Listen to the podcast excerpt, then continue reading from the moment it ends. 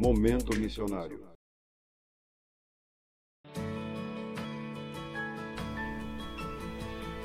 O único remédio que cura. Pecado não se cura com remédios humanos. Não há terapias alternativas que o sarem, tampouco a farmacologia e a psicoterapia têm poder para arrancar definitivamente da alma humana as manchas do pecado. O cristão que de fato evangeliza os pecadores, com o desejo de curá-los da doença que os poderá matar eternamente, usa o único remédio eficaz em três doses: a apresentação do diagnóstico da doença, o pecador está condenado à morte eterna. A apresentação do tratamento da doença, o único remédio é Jesus. E a aplicação desse tratamento. O doente decide receber o remédio em sua vida para ser curado. A Bíblia Sagrada alerta sobre os falsos mestres e os falsos profetas.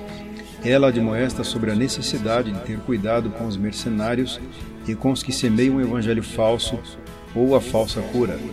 São alertas veementes para os doentes dizendo-lhes: Há remédios falsos no mercado.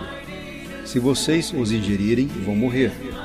Portanto, os cristãos genuinamente verdadeiros carregam consigo a tríplice dose do único remédio que cura, cuja essência é Jesus Cristo, o Filho do Deus vivo. Eles levam esse poderoso remédio àqueles que estão em estado terminal do pecado, ressuscitando-os para a vida eterna.